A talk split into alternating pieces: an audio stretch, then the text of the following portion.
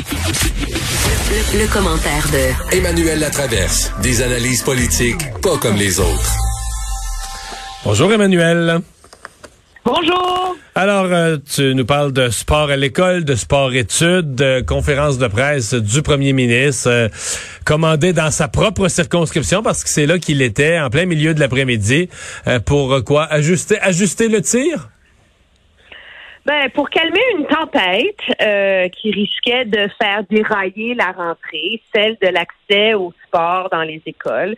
Euh, le problème, c'était pas tant les programmes de sport-études où généralement les, élèves sont re- regroupés en cohorte. Une, une équipe de natation de secondaire 2, ben ils vont être dans la même classe. Là. Le problème, c'est les, équipes beaucoup parascolaires, le soccer, le volleyball, le football et tout ça. Mais moi, je vais t'avouer, je sais que plusieurs applaudissent la décision du gouvernement de dire, écoutez, 14 septembre, si tout va bien, ça va reprendre. Mais moi, ça me laisse perplexe. Je me dis, qui décide? C'est-tu les avis de la santé publique, de la science, comme on nous le dit, ou bien est-ce que finalement, c'est la pression populaire? Parce que hier, on avait le premier ministre, on avait le docteur Arruda, on avait le ministre de l'Éducation qui nous disait que fallait au moins se donner jusqu'au mois d'octobre pour être capable Mais de ce voir matin, si la on a- rentrée allait ouais. bien. Mais ce matin, il y a un porte-parole de la santé publique qui a donné une entrevue, puis qui a dit euh, que la santé publique n'est pas à ça. Oui, non, mais c'est ça, mais tout le monde est, est mêlé là-dedans à un moment donné. Puis moi, le, le, le, l'impression que j'ai face à la réaction de beaucoup de parents, là, c'est que c'est comme si on voulait qu'avec la, que cette rentrée, que ce retour à l'école des enfants marque un retour à une vie normale. Puis on oublie qu'on est en pandémie, puis on oublie surtout que le gouvernement a fait le pari d'avoir des classes de pleine taille, donc 30 élèves, avec pas de distanciation sociale et pas de masque. Alors, c'est un pari que le gouvernement a pris, là, de dire on gère le niveau de risque. C'est une couche à la fois, on est capable d'assumer le niveau de risque de groupe de 30 tout collés ensemble, pourvu qu'ils ne se mélangent pas aux autres groupes. Mais là, à partir du moment où tu, permets les sports parascolaires, sous prétexte qu'il y a des sports au civil, ben là, objectivement, là, il n'y en a plus des bulles. Toi, tu as la bulle classe, tu as la bulle du parascolaire, tu as la bulle du sport civil, tu as la bulle de la famille, tu as la bulle des amis à l'extérieur de la famille, tu as la bulle de ci, tu as la bulle de ça. C'est comme, il n'y en a plus de bulles, là. Et, et, et ça me, c'est ça, ça me, ça, ça crée pas un malaise, là. Je veux dire, on verra ce qui va arriver. Peut-être que moi, je suis trop prudente. Mais je trouve Non, je comprends ce que tu dis, mais- un grand désir de revenir à la normale. C'est comme s'il fallait pas donner le temps au temps des mesures de se mettre en place une à la fois pour être sûr que ça va bien, tu sais. Mais c'est parce qu'il y a eu une, ré- une réaction là, épidermique, mais même l'opposition officielle, sais, où Enrico Ciccone a mis de la pression là, énorme, est allé sur tous les plateaux. Euh, Ben oui. Mais, mais c'est la même opposition qui, la semaine passée, disait qu'en matière de santé, le gouvernement en faisait pas assez, prenait pas assez de mesures.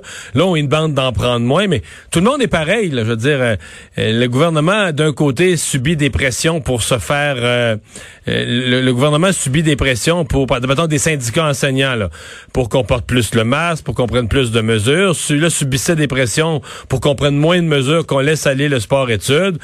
Alors, t'as absolument raison. là, on est de moins en moins dans un... Sais qu'on a... On, on est dans un univers où la science nous donne des balises, mais où la politique a repris ses droits au plus fort la poche, là.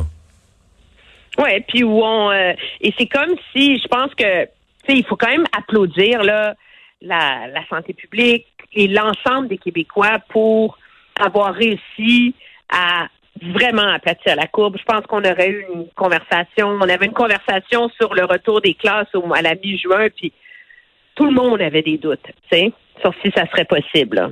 Tu sais, parce qu'on se disait, mon Dieu, il y a encore beaucoup de cas, tu ça va pas encore bien au Québec. Il y avait une grande inquiétude. Et là, finalement, ça s'est vraiment stabilisé. Là. Puis même qu'on compare à toutes les autres provinces du Canada là, qui ont beaucoup d'éclosions, qui sont comme nous, c'est. Mais faut pas se laisser leurrer par ça. Faut pas oublier qu'elle est là, la pandémie, que ça prend tellement pas grand-chose pour que ça se remette à déraper. Et moi, ça me... Je sais pas, Ouais. ça, me, ça me surprend, là, ce- cet enthousiasme euh, collectif là, pour euh, faire comme avant. mais Emmanuel, on, on a eu la discussion plus tôt euh, dans l'émission. Dans le scénario optimiste, que l'école n'a pas d'impact sur la pandémie, que la deuxième vague euh, semble pas frapper, qu'on vit pas ce que vit présentement la France, par exemple, et qu'on se retrouve dans deux semaines, là, mettons, à la veille du 14 septembre, qu'on a toujours une centaine de cas par jour au moins, il n'y a pas de doute, le sport recommence dans les écoles. Dans le scénario, euh, bon, t'as un scénario extrême à l'autre bout, le scénario où euh, c'est la, la, la, c'est la catastrophe, il y a tellement de cas des partout dans les mais tu fais quoi quand tu es à 150 cas Mais par c'est ça que j'allais te dire. limite, À mon avis, 160? dans tous les scénarios intermédiaires où la, la pandémie reprend un peu au Québec, 2 300 cas, 3 400 cas, il y en a ici et là dans les écoles, puis là t'es plus trop sûr. Il me semble que la reprise du sport, c'est la première affaire qu'on va mettre de côté là. Avant de fermer les écoles 300, là. 400 cas. Attends une minute. Toi, tu dis 300-400 cas. La ligne dans le sable se pas- tracée, le ministre de la Santé 170. cette semaine, c'est 170. Ouais. Ouais, effectivement. Pas beaucoup, là, quand on compte, tu sais, à la quantité d'enfants qui sont dans les écoles, puis, puis tu sais, que tout d'un coup, là, ils vont, on va se rendre à 170. Ça sera pas le moment de paniquer. Tout le monde est d'accord avec ça, là. Mais je trouve qu'on on, on en demande beaucoup, beaucoup. Puis j'essaie pas de dédouaner le gouvernement de la CAQ, mais je trouve qu'on en demande beaucoup à nos autorités en ce moment Ouais. pour se sentir bien collectivement. tu sais. Bon. Euh, donner de la RAMQ, euh, c'est euh, un sujet qui aura traîné depuis une semaine. Bon, entre autres dû au Ben fait de la façon un peu cowboy dont le ministre a lâché ça. Un peu? Eh ouais. Mais il y a quand même, euh, je dis parce qu'il y, a- y a la forme et le fond, parce que sur le fond, plus on entend des experts, plus ils disent, ben oui, la science va dans ce sens-là et on n'a pas le choix, il faut aller dans ce sens-là. Oui, tout le monde, c'est comme, mais c'est un débat difficile, moi, puis j'ai beaucoup de difficulté à me faire une tête euh, là-dessus. Je t'explique. Je pense qu'on on est d'accord sur le principe. C'est, euh, je me rappelle plus, quelqu'un à qui je parlais aujourd'hui me disait, tu sais, il y a un fameux programme qui s'appelle Imagia, dans lequel ils mettent les scans pour le cancer.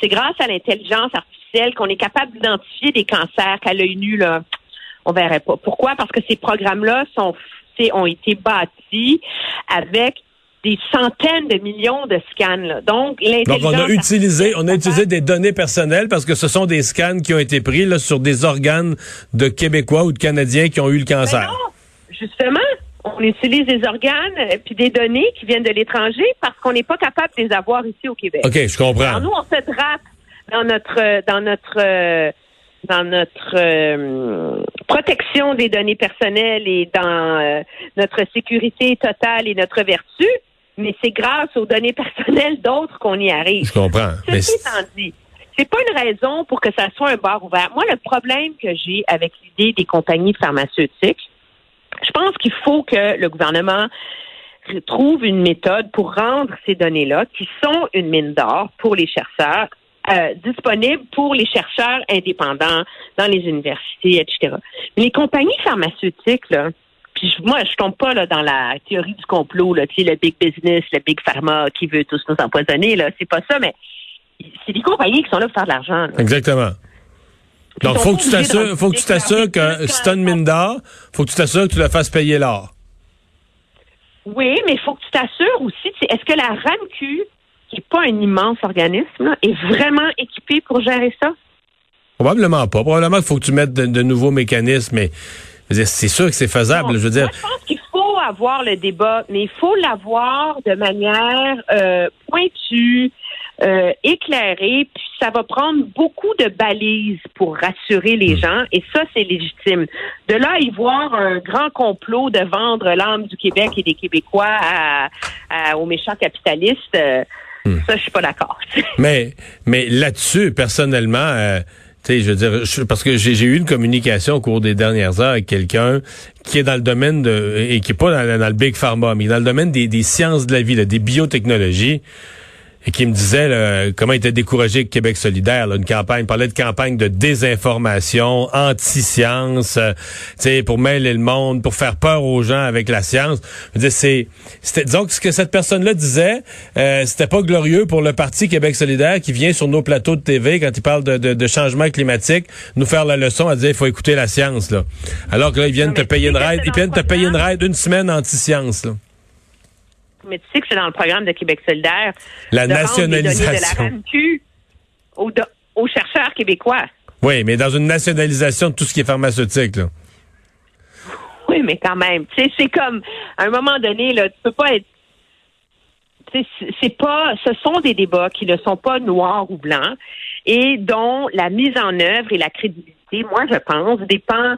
Il y a le principe, c'est une chose, mais le principe ne suffit pas et ça dépend de la mise en œuvre. Et je pense que là où M. Fitzgibbon a malheureusement empoisonné le débat, c'est qu'avec la façon très cowboy dont il l'a lancé, ça laisse présager que le gouvernement ne sera pas très minutieux et dans sa façon de faire. Et ça, ça inquiète euh, Emmanuel. Je suis obligé de mettre fin à notre conversation. Bonne fin de semaine. Salut. On s'arrête pour la pause.